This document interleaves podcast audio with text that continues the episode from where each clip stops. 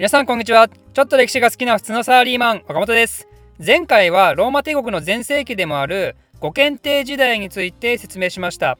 五検定時代とは5人の優れた皇帝ネルバトライアヌスハドリアヌスアントニヌス・ピウスマルクス・アウレリウス・アントニヌスの治世のことでこの間戦争があんまりなかったり領土の最大半島を達成したり財政すごく改善したりローマ帝国にとってとてもいい時代を過ごすことができたわけですね。ただ最後のご検定マルクス・アウレリウスはですね前世を行っていたものの最後にミスを犯してあんまり賢くない皇帝を後継者として指名してしまったわけですね。その人物こそがローマ史上最悪の皇帝と名高いコンモドゥス。ということで今回はそんなコンモドゥスからまず説明していきたいと思います。コモドスはね、まあ、まずこの彫刻の写真見てもらうだけでなんかやばい やばい感出ると思いますけどなんか違いますよね明らかにね今までのコーデたちとね。えなんかよくわかんないのをかぶってえしかも棍棒持ってる半グレかっこいつみたいな。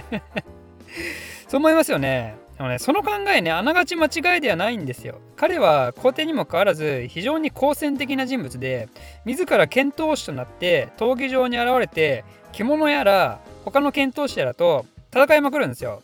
で、競技会の最初にライオンの毛皮をかぶって棍棒を持って登場すると、この格好お気に入りだったらしいですね。このコンモドゥスが登場する映画として少し前のグラディエーターっていうのがありますね。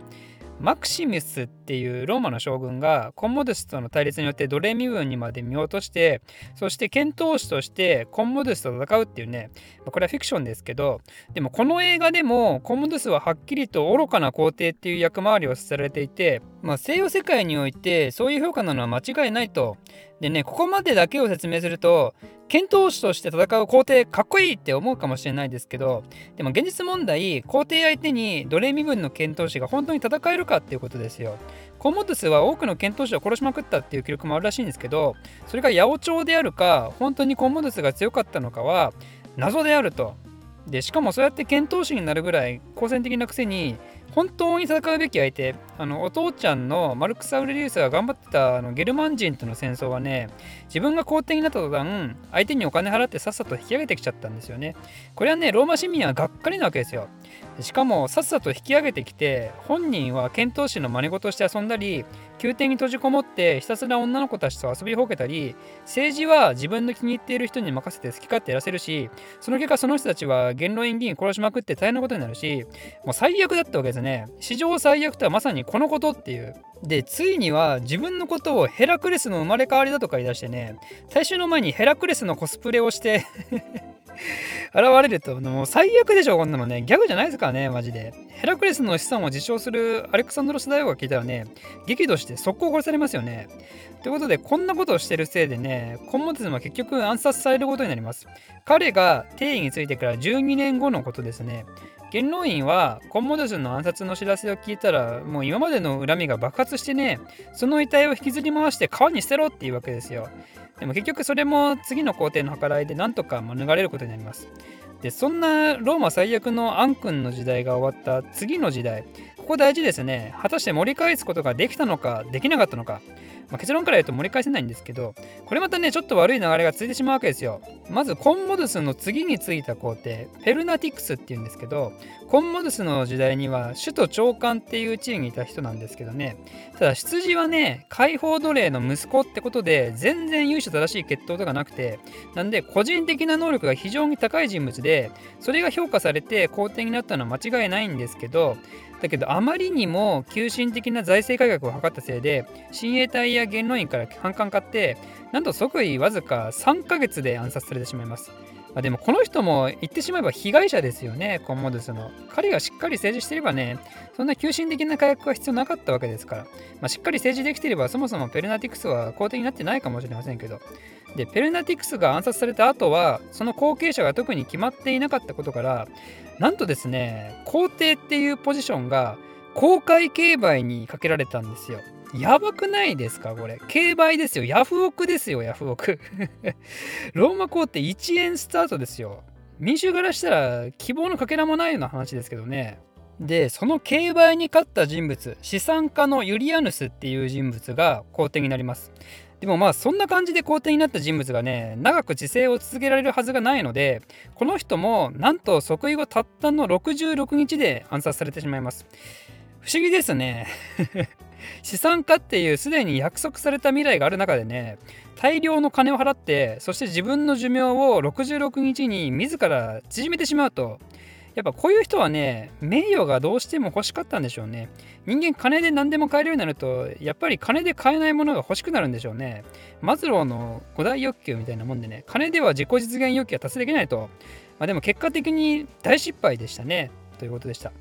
でそのユリアヌスが暗殺されたきっかけは何だったかっていうとパンノニア属州っていう今のハンガリーとかオーストリアとかその辺を総督していたセプティミウス・セベルスっていう人物が軍部から擁立されてローマに進軍してきたんですよ。でそれに負ける形でユリアヌスは暗殺されてセプティミウス・セベルスがそのまま次の皇帝になります。セプティミウス・セベルスっていうのはもともとアフリカのカルタゴがあった辺りの出身の人で肌も黒くてつまり純粋なローマ人ではないんですね。根血はされてたでしょうけど民族的に近いのはフェニキア人だったんですよ、まあ、カルタゴがフェニキア人の国ですからねまさしく。でつまりフェニキア人っていうことは話す言葉もフェニキア語と思われていてつまり語族的にもローマ人のインドヨーロッパ系と違うセム語族なんですよね。ああの語族とかね民族とかよくわかんねえよって人はねそういうのを解説した動画があるんでぜひそちらの方も見てみてください。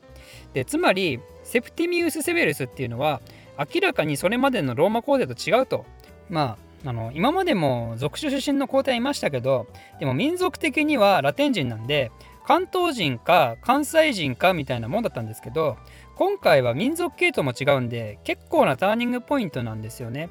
で興味深いことにこれも東大名誉教授の本村さんの方に書いてあるんですけどアウグストゥス以降ローマ帝国が始まってからセプティミウス・セベリスが即位するまで220年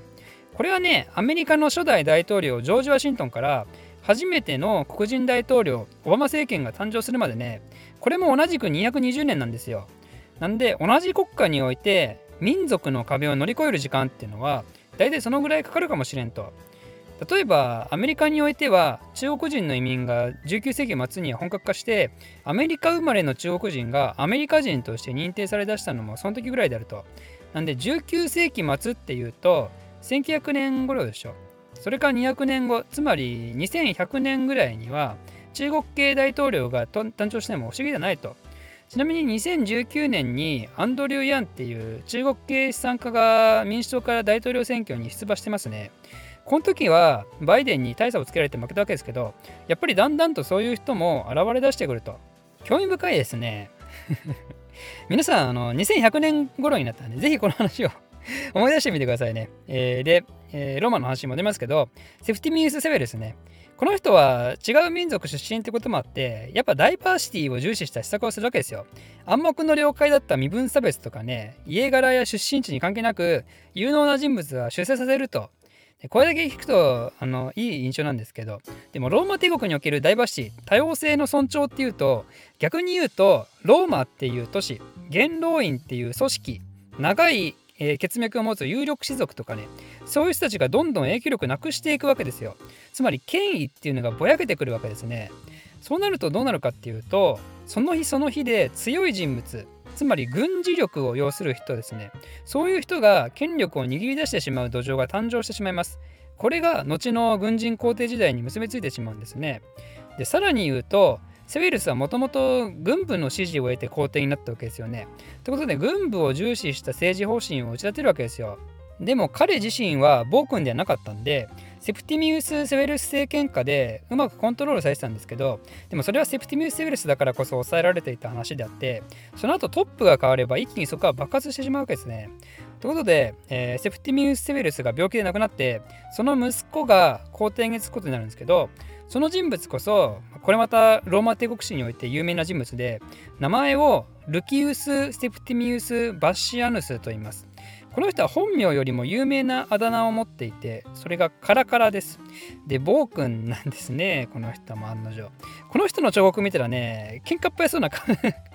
喧嘩っぽいそうな顔してますもんね。半グレかみたいなね、この人も。なんでね、先ほどね、あの説明したように、セプティムス・エルス時代に開花した多様性が、結果として軍部の存在感をより一層強くすることになって、それをセプティミウス・ウェルスのリーダーシップで抑えていたってわけだったんですけど、その後を受け継ぐ人物が暴君となるともう嫌な予感がしてしまいますね、とてもね。ということで、えー、今回の話はこの辺までとしておいて、えー、次回はそのカラカラ亭の話からまた説明したいと思います。岡本個人ツイッターアカウント開設興味ある人は岡本歴史で検索してください。私の非生産的なつぶやきに興味ある方は是非フォローお願いします。ではまた。